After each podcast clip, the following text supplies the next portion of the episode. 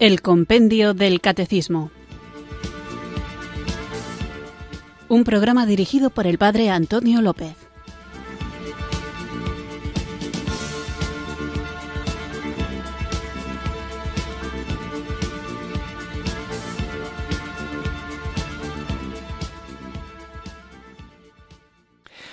Muy buenas tardes, queridos oyentes de Radio María. Recibido un cariñoso saludo desde Irurzun, en Navarra, quienes sintonizáis una tarde más esta radio que cambia vidas, esta emisora de la Virgen, Radio María, para escuchar el programa El Compendio del Catecismo, nuestro espacio diario de formación católica en el que tratamos de comprender la fe que queremos vivir, compartir y defender. Y a propósito de defender de los siete sacramentos, de los que estamos hablando. Hemos terminado ya con los sacramentos de la iniciación cristiana y recientemente hemos empezado con los sacramentos de curación.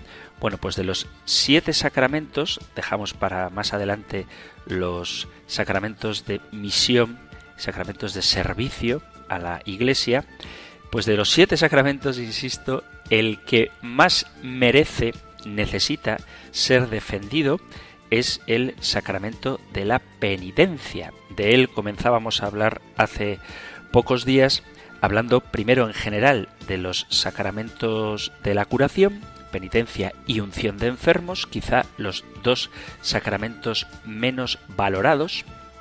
Habría que hacer una reflexión de por qué los sacramentos de curación son los menos apreciados por los fieles, los más celebrados en privado prácticamente en secreto, entre otras cosas quizá porque se pueden repetir, sobre todo el sacramento de la penitencia, y no nos parece extraordinario por lo relativamente fácil que es el acceso a él.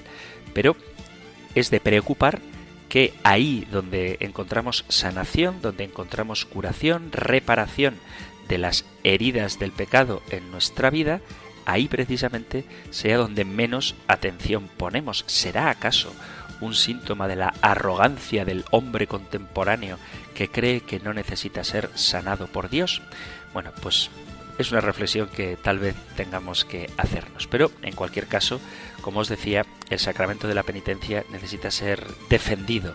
Y qué mejor forma de defenderlo que conocerlo a fondo. Conocerlo desde una perspectiva, si queréis, teórica, desde una perspectiva litúrgica, también necesaria, y sobre todo desde una perspectiva experiencial, es decir, viviendo en primera persona este don de liberación, de sanación, de curación que Dios mismo ha dejado en su iglesia para que sus miembros puedan beneficiarse de él.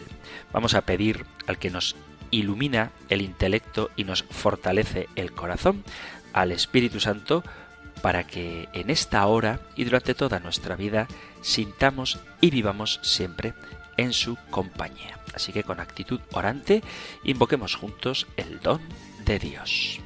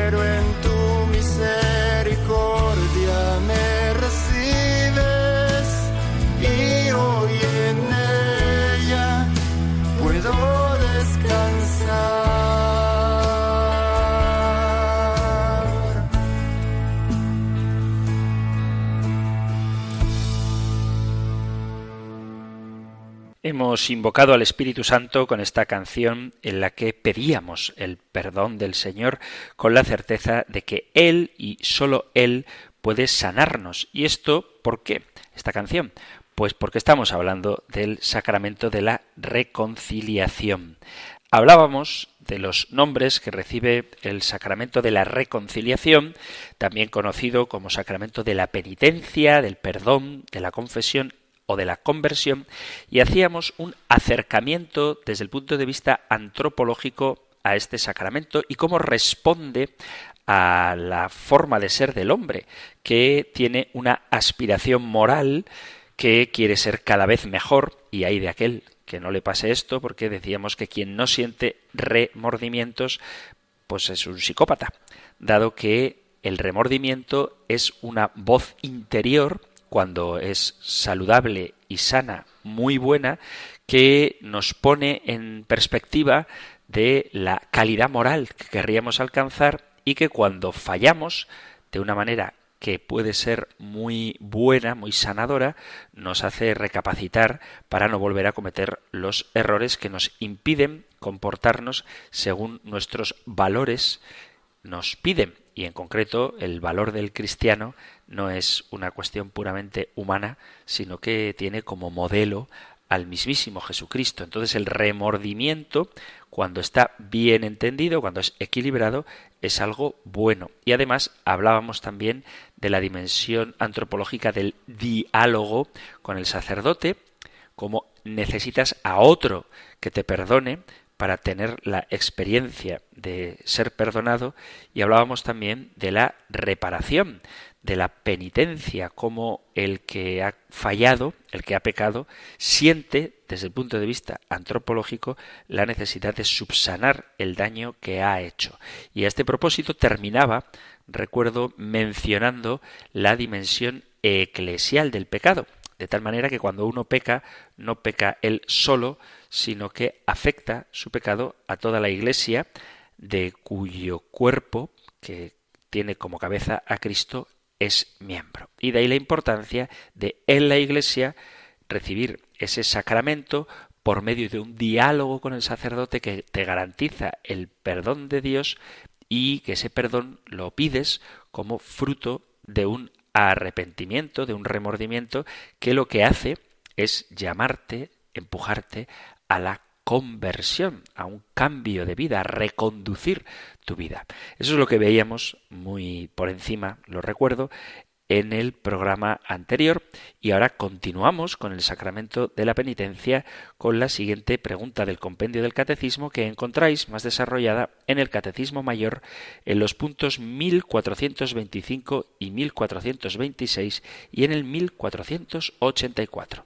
Nosotros escuchamos ahora la pregunta 297 del compendio del catecismo. Número 297.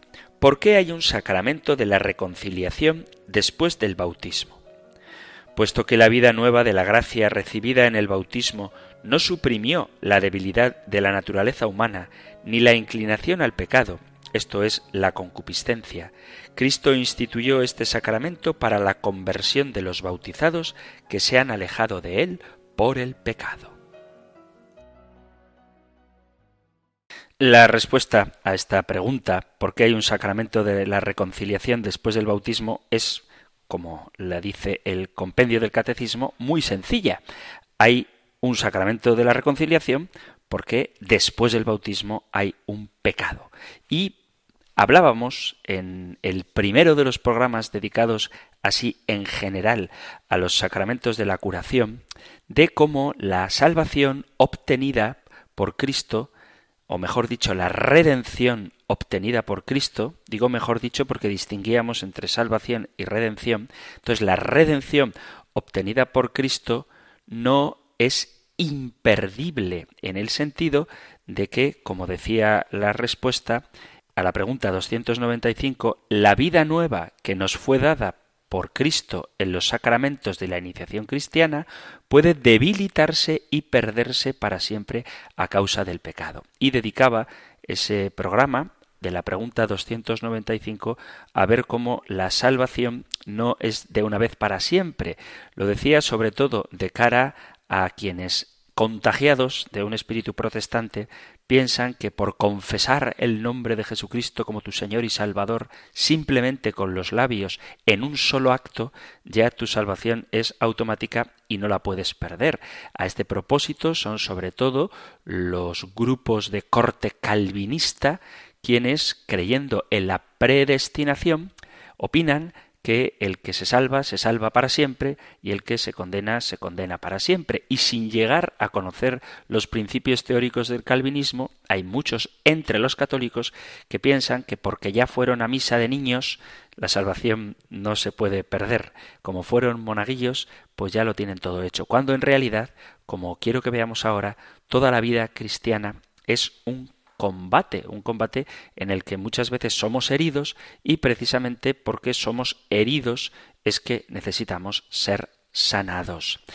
Existe una experiencia del mal universal y perenne, una de las preguntas más profundas y más difíciles que alguna vez habéis planteado en el compendio del catecismo, en vuestra participación, que el propio compendio del catecismo responde y que sin duda surge en cualquier diálogo que queráis tener con una persona no creyente, es el tema del mal.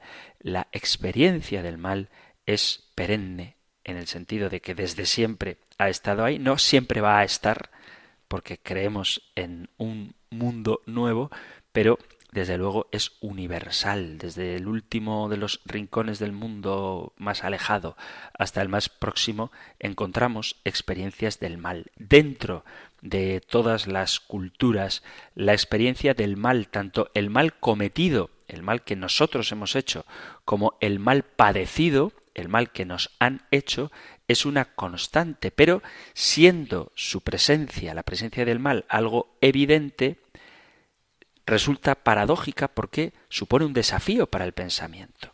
El mal forma parte de nuestra condición, fruto del pecado. Sufrir el mal, cometerlo, no hacer siempre lo que queremos, querer algo y después arrepentirnos, es una experiencia muy humana que de alguna manera contradice los anhelos más profundos del hombre. Es algo extraño este deseo más hondo del ser humano, porque queremos, buscamos, deseamos, luchamos por conseguir plenitud, paz, serenidad, sentido para nuestra vida, ser amados. Es extraño porque forma parte de nuestro ser, de nuestra naturaleza, darnos cuenta de que eso que buscamos, esa plenitud, esa paz, esa serenidad, ese sentido de nuestra vida, no siempre obramos conforme a los medios necesarios para obtener ese fin. Nosotros como cristianos unimos estos dos caracteres, por un lado, el anhelo de cielo y por otro lado, el dejarnos arrastrar por las realidades de la tierra, con la expresión naturaleza caída. Ese es nuestro estado actual. Pero si es caída, naturaleza es caída, eso significa que no era originariamente así. Y esto es lo que nos lleva a comprender esa doble inclinación que tenemos. Por un lado, aspiramos a la santidad y por otro, nos dejamos arrastrar por el pecado. Ya lo dice José María Pemán, poniéndolo en boca de San Francisco Javier, un texto que evoca, como tantas cosas de San Francisco Javier, a San Pablo. Dice el divino impaciente, soy luz y barro del suelo, soy el polvo y el anhelo puestos en perpetua guerra. Soy un poquito de tierra que tiene afanes de cielo. Tan pronto la tierra toco como al cielo me levanto. No hay necio más vano y loco que yo, que, aspirando a tanto, he conseguido tan poco. Hay, por tanto, como veremos después que dice San Pablo, una doble dinámica dentro del interior del ser humano.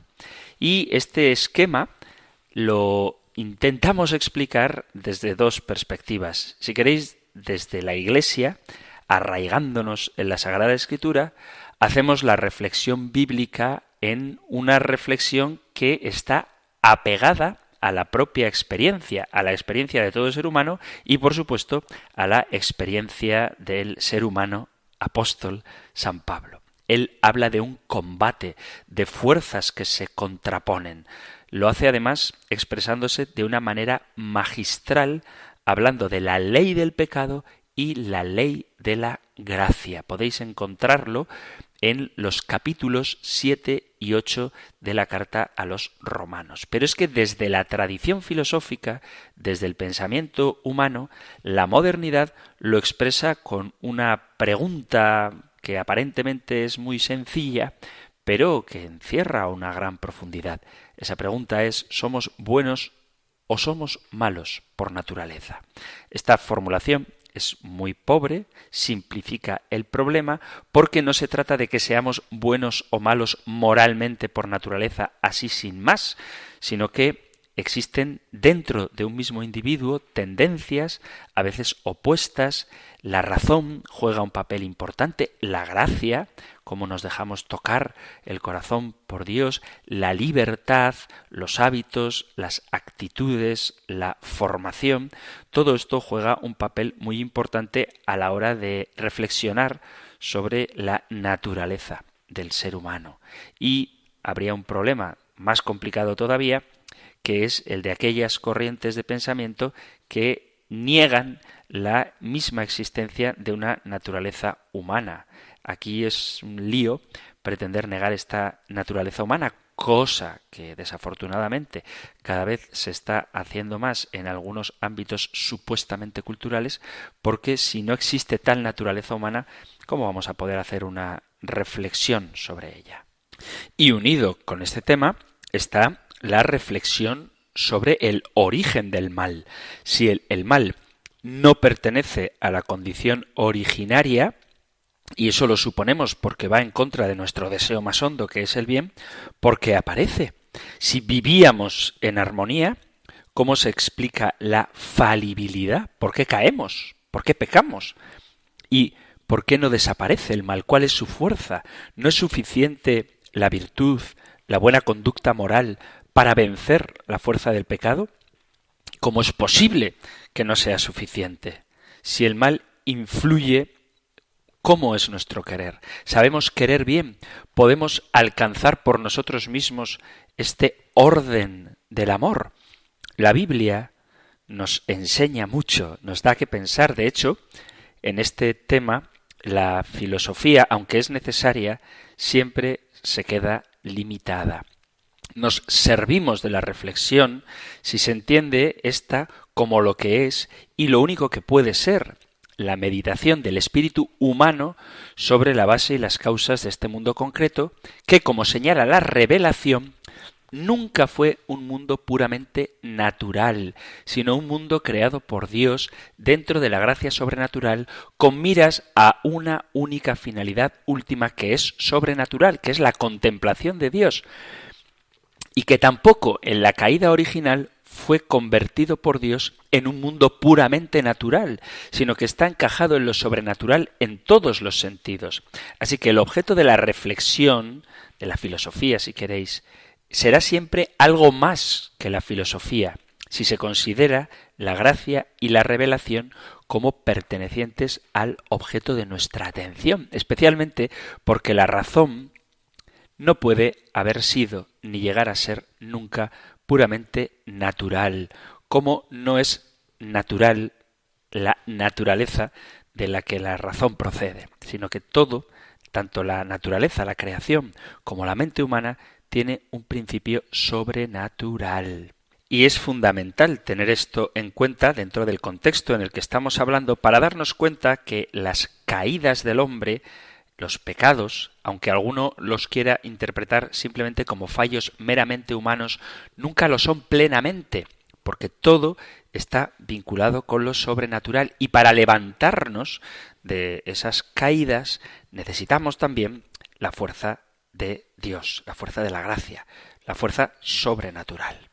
Vamos a ver entonces qué es lo que nos dice la Sagrada Escritura. Aunque hemos hablado del pecado, ahora quiero que volvamos a reflexionar sobre ello para que nos demos cuenta de cómo esta tendencia hacia lo bajo, a caer, está inscrita en la propia naturaleza caída del hombre y que por lo tanto, a pesar del bautismo, podemos volver a nuestros pecados y por eso necesitamos ser sanados de ellos.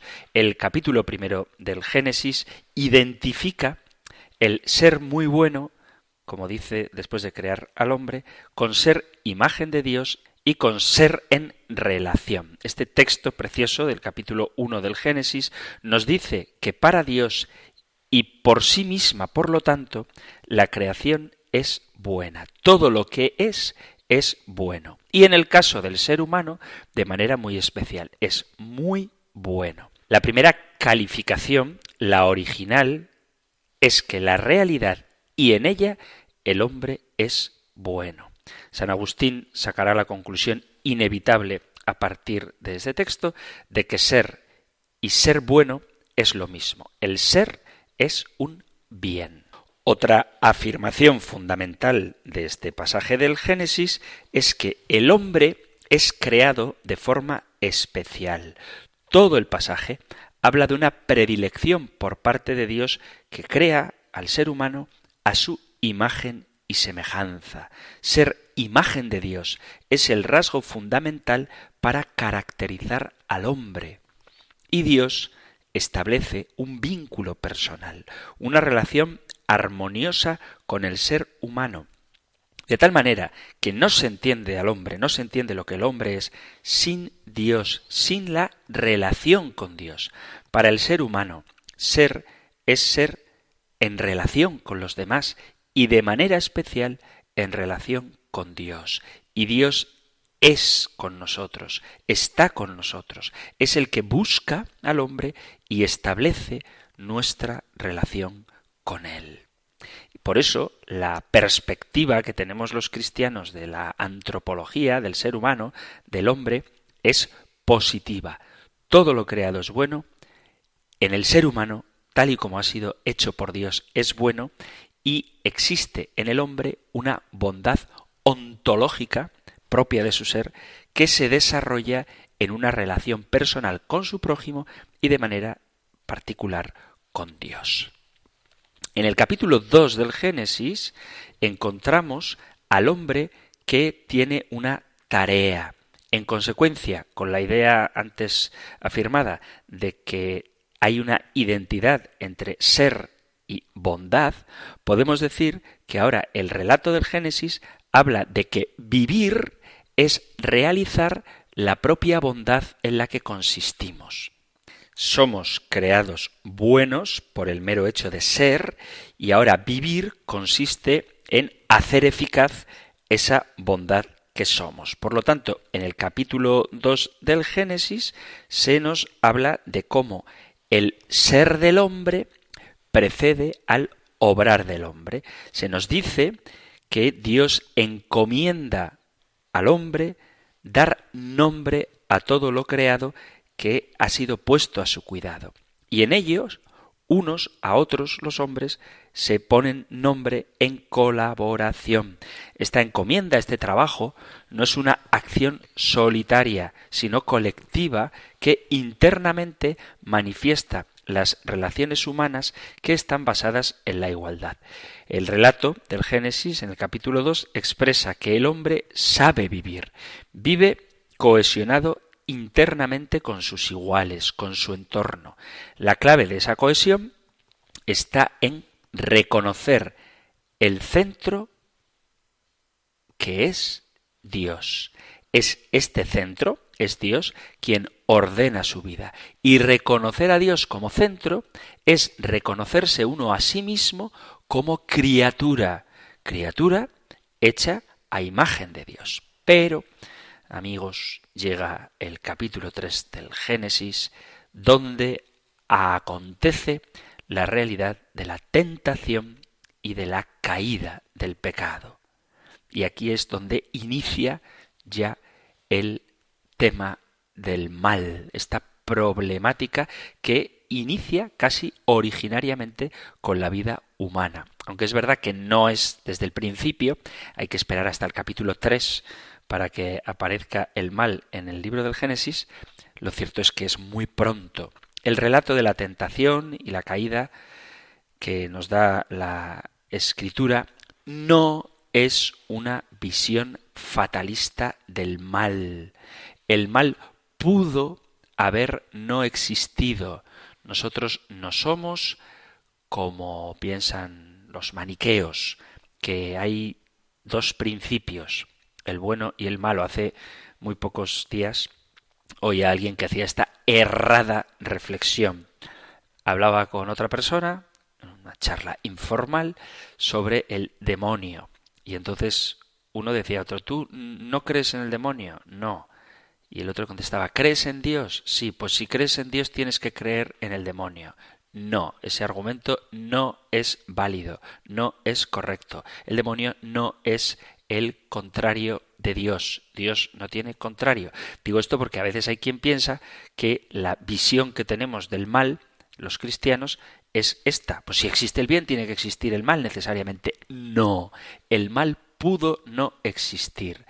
Hay dos elementos que tenemos que considerar. Por un lado, que somos víctimas, los hombres, somos víctimas del engaño del demonio, del mal, pero también somos culpables. Hay un consentimiento por parte del ser humano, tanto de Adán como de Eva, que nos lleva a constatar la real responsabilidad del hombre.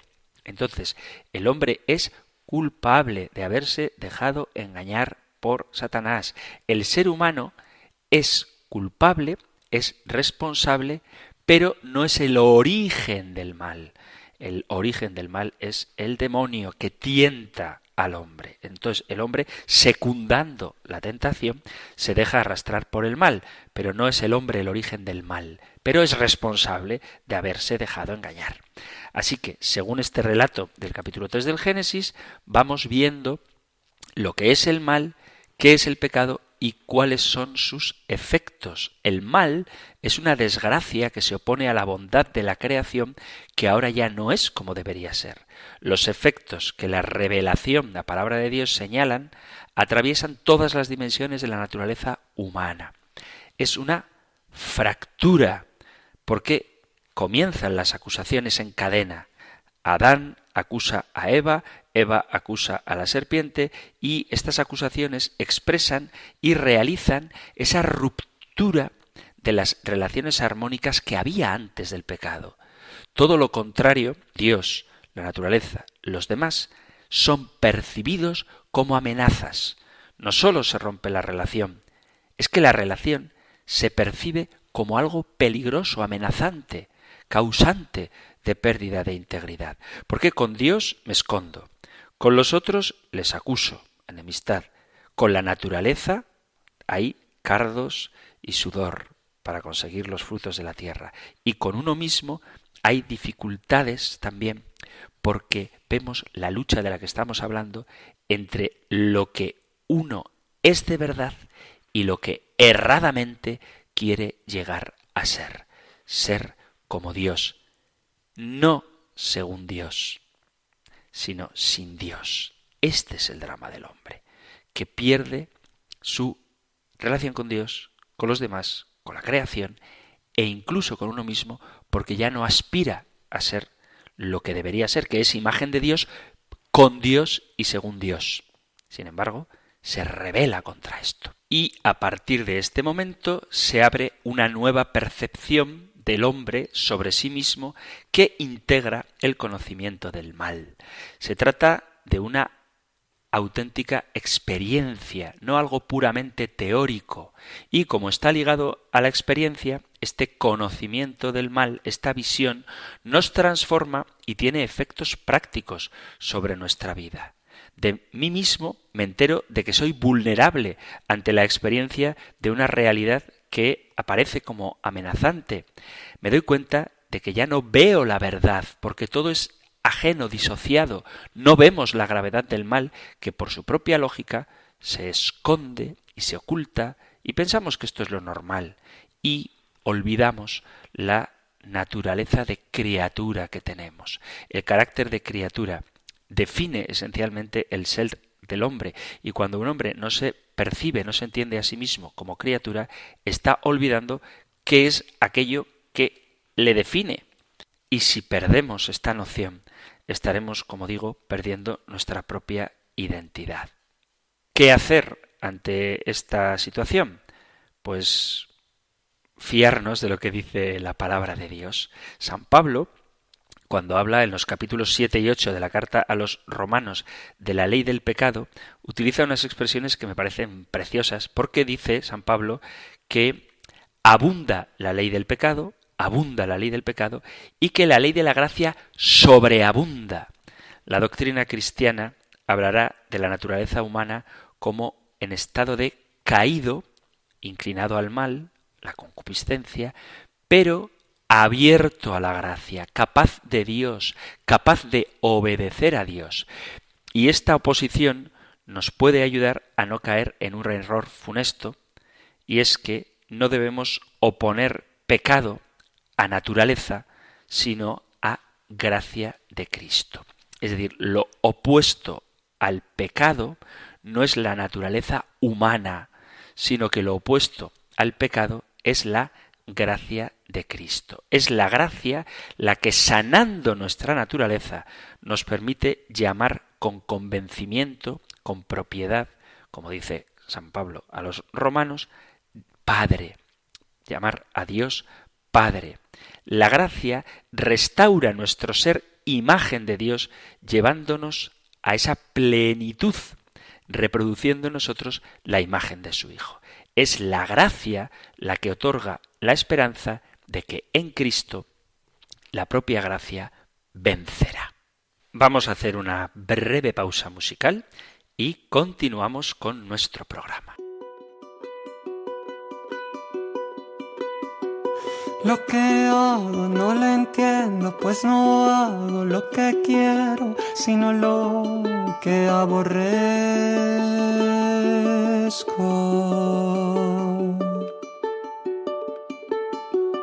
Lo que hago no lo entiendo, pues no hago lo que quiero, sino lo que aborrezco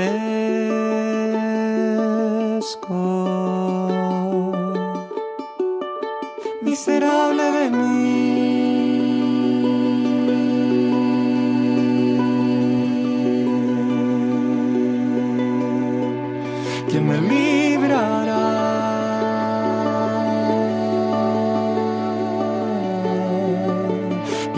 Cuerpo de muerte.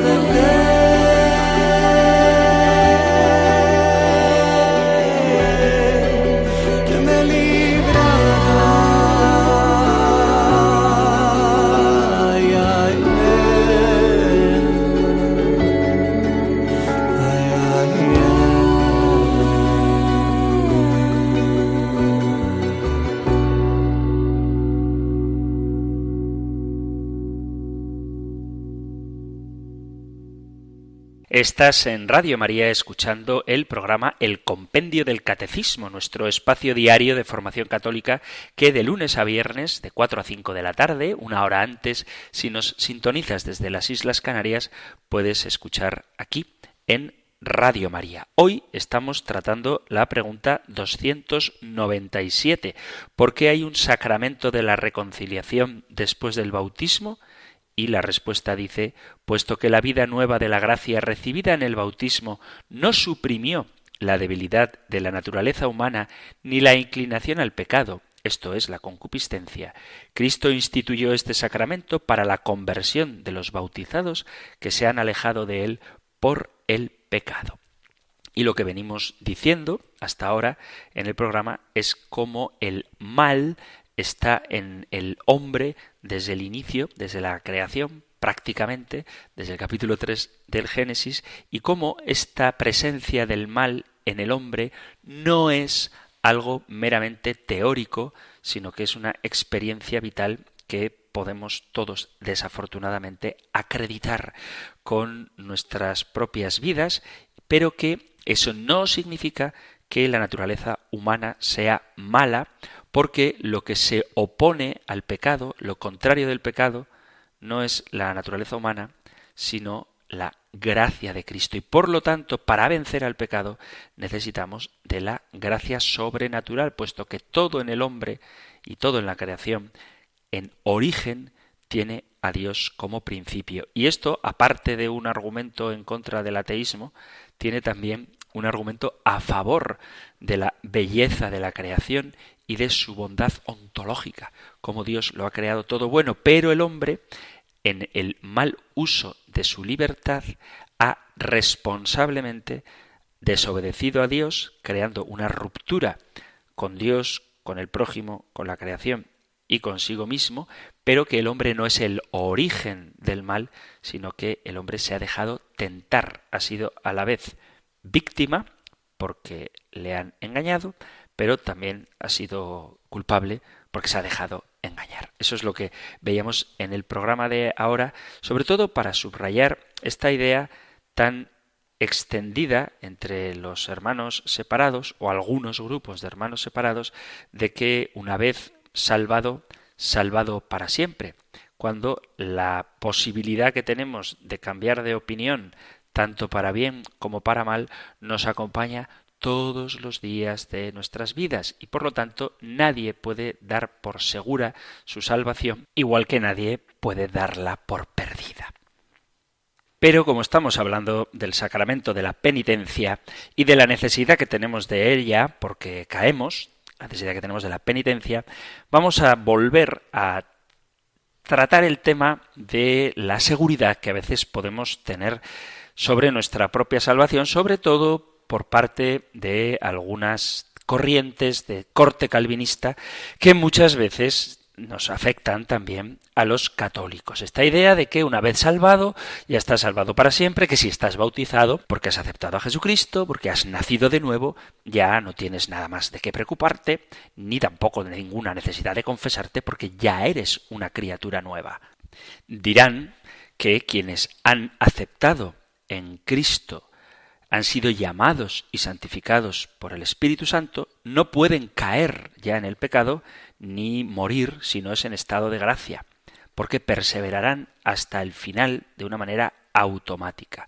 Aquellos que aceptan consciente o inconscientemente esta doctrina creen que es imposible que alguien que haya sido elegido por Dios para la salvación pierda esa salvación. Esta creencia está estrechamente conectada con la idea de la predestinación que enseña que antes de que Dios creara el mundo ya había seleccionado a todos, unos para la salvación eterna y otros para la condenación también eterna, unos para el cielo y otros para el infierno. Según este pensamiento, nada hay que la persona pueda hacer para perder la salvación si Dios la ha predeterminado para que la reciba y lo mismo al revés, nada puede hacer la persona para alcanzar la salvación si Dios la ha predeterminado para que sea condenado. Pero ¿qué es lo que enseña Jesús a este respecto?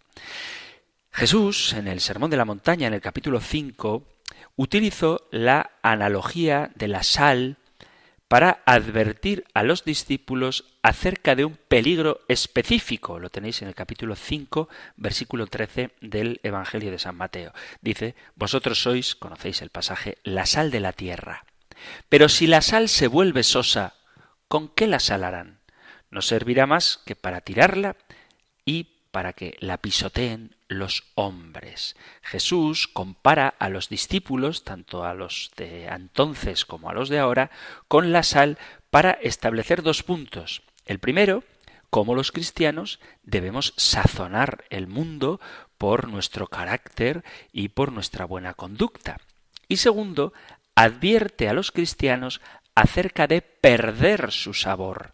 En otras palabras, dejar que la fuerza, el vigor de la fe decaiga y que perdamos nuestra función de sazonar el mundo. Él advierte que si eso pasa, de la misma forma que la sal mala, el destino es ser echado fuera y pisoteado. El propio Jesús advierte en el capítulo 24, versículo 13 del Evangelio de San Mateo, que el que persevere hasta el final, ese será salvo. La doctrina de la seguridad en la propia salvación envía un mensaje de que tenemos que vivir relajados cuando el propio Jesús nos dice que solamente si permanecemos fieles hasta el fin de nuestras vidas, lo seremos. Como Cristo, que conoce el corazón del hombre, sabe que éste puede caer, le otorga la bendición del sacramento de la penitencia para poder volver a reconciliarse.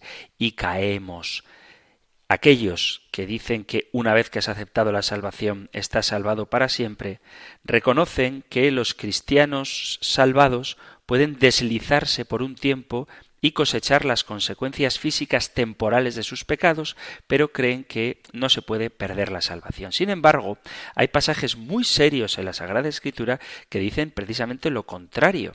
Dice San Pablo, en la carta a los Corintios capítulo 9 versículo a partir del 27 que él mismo se disciplina para no ser el descartado. Os leo el pasaje para que sepáis de qué estoy hablando, porque si el propio San Pablo no tiene garantizada su salvación y por eso se disciplina, imaginaos nosotros. Dice, sino que yo golpeo mi cuerpo y lo esclavizo, no sea que habiendo proclamado a los demás, resulte yo mismo descalificados. Algunas de las más grandes advertencias a los cristianos que encontramos en la Sagrada Escritura está en la carta a los hebreos donde advierte de cuidado con deslizarse y perder la propia salvación. Esto lo encontráis en el capítulo 2 de la carta a los hebreos a partir del versículo 1 dice por tanto, es preciso que prestemos mayor atención a lo que hemos oído para que no nos extraviemos. Advierte que solamente podemos estar en la casa de Dios si retenemos firmemente hasta el fin la confianza y la gloria que esperamos. Esto lo tenéis en el capítulo 3 de la carta a los Hebreos, versículo 6. Esta palabra descalifica totalmente la doctrina de que una vez salvado, pues estás salvado ya sin posibilidad de que Dios cambie de opinión, que en realidad Dios quiere que te salves. El que puede cambiar de opinión eres tú. Y no importa lo avanzado que estés en tu vida cristiana, porque si das la espalda a Dios, entonces te puedes perder. Todos hemos sido partícipes de Cristo, dice el versículo 14 del capítulo 3 de la carta a los Hebreos, Hebreos 3, 14, pues hemos venido a ser partícipes de Cristo a condición de que mantengamos firme hasta el fin la segura confianza del principio. ¿Cómo obtenemos esa confianza del principio? ¿Cómo obtenemos esa limpieza, esa pureza que recibimos en el día del bautismo? ¿Cómo sanamos la herida del pecado una vez que fuimos bautizados con el sacramento de la penitencia.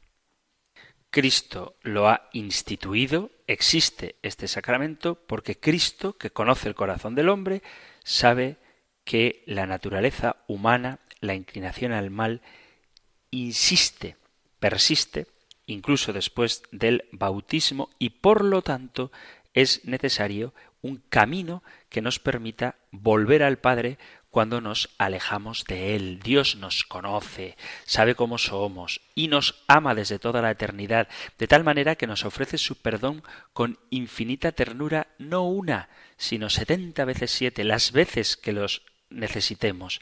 Él envía a su Hijo Jesucristo, nos rescata del pecado y en el bautismo nos convierte en miembros de la Iglesia. Sin embargo, heridos por una debilidad que nos acecha continuamente, el bautismo nos limpia de la culpa original, pero a lo largo del camino de la vida abundan las tentaciones. El mundo, el demonio y la carne nos amenazan y con frecuencia pecamos. Por eso Dios nos ofrece nuevas oportunidades.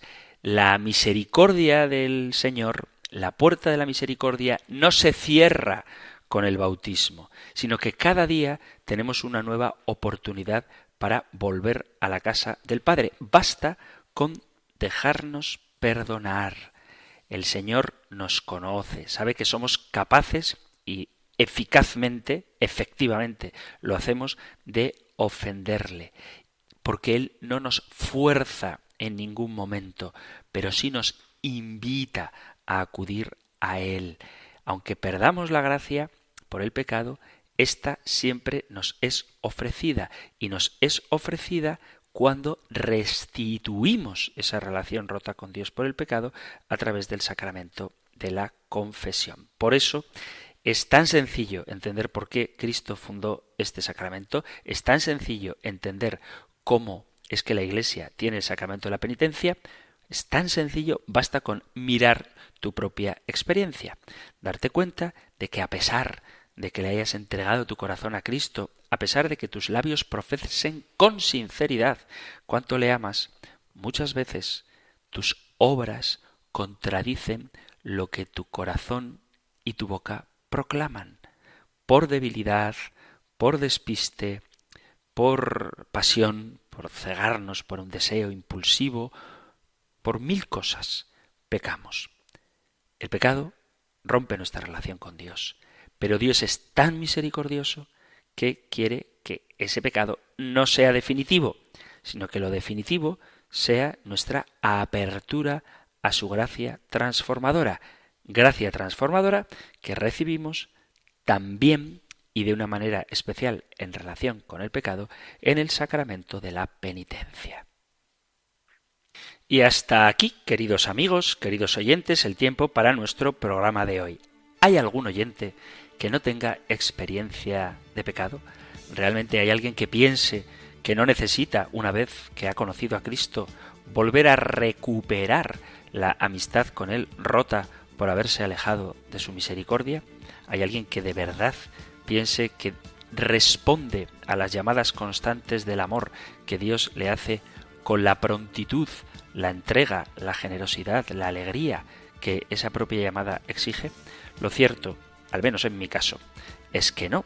Y por eso precisamente, porque ni respondo con el ardor que requiere la dignidad de quien me llama, porque a veces me olvido del amor primero, porque a veces me dejo seducir por realidades que apartan mi mirada de cuál es mi destino último, el gozar de la presencia de Dios, precisamente por eso necesito acudir a su misericordia que me restaura, que me sana, que me repara, que me cura, que me fortalece, que me unge con su amor, con su bondad y con su dulzura y también con los buenos consejos que puede dar un sacerdote. Por eso hay que recurrir al sacramento de la penitencia. Hay que ir a confesarse.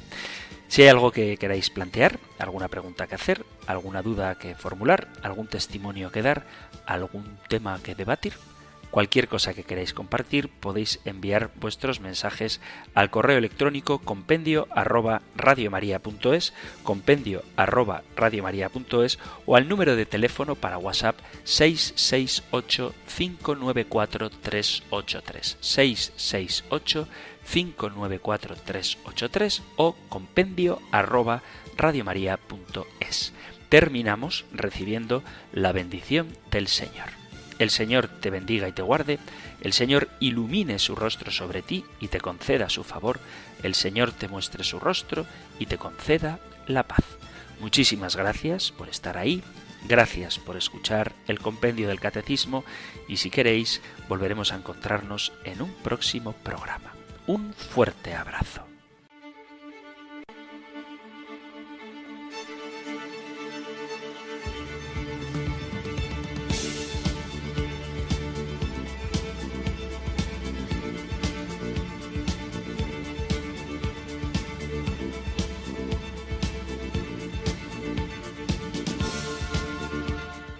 El Compendio del Catecismo.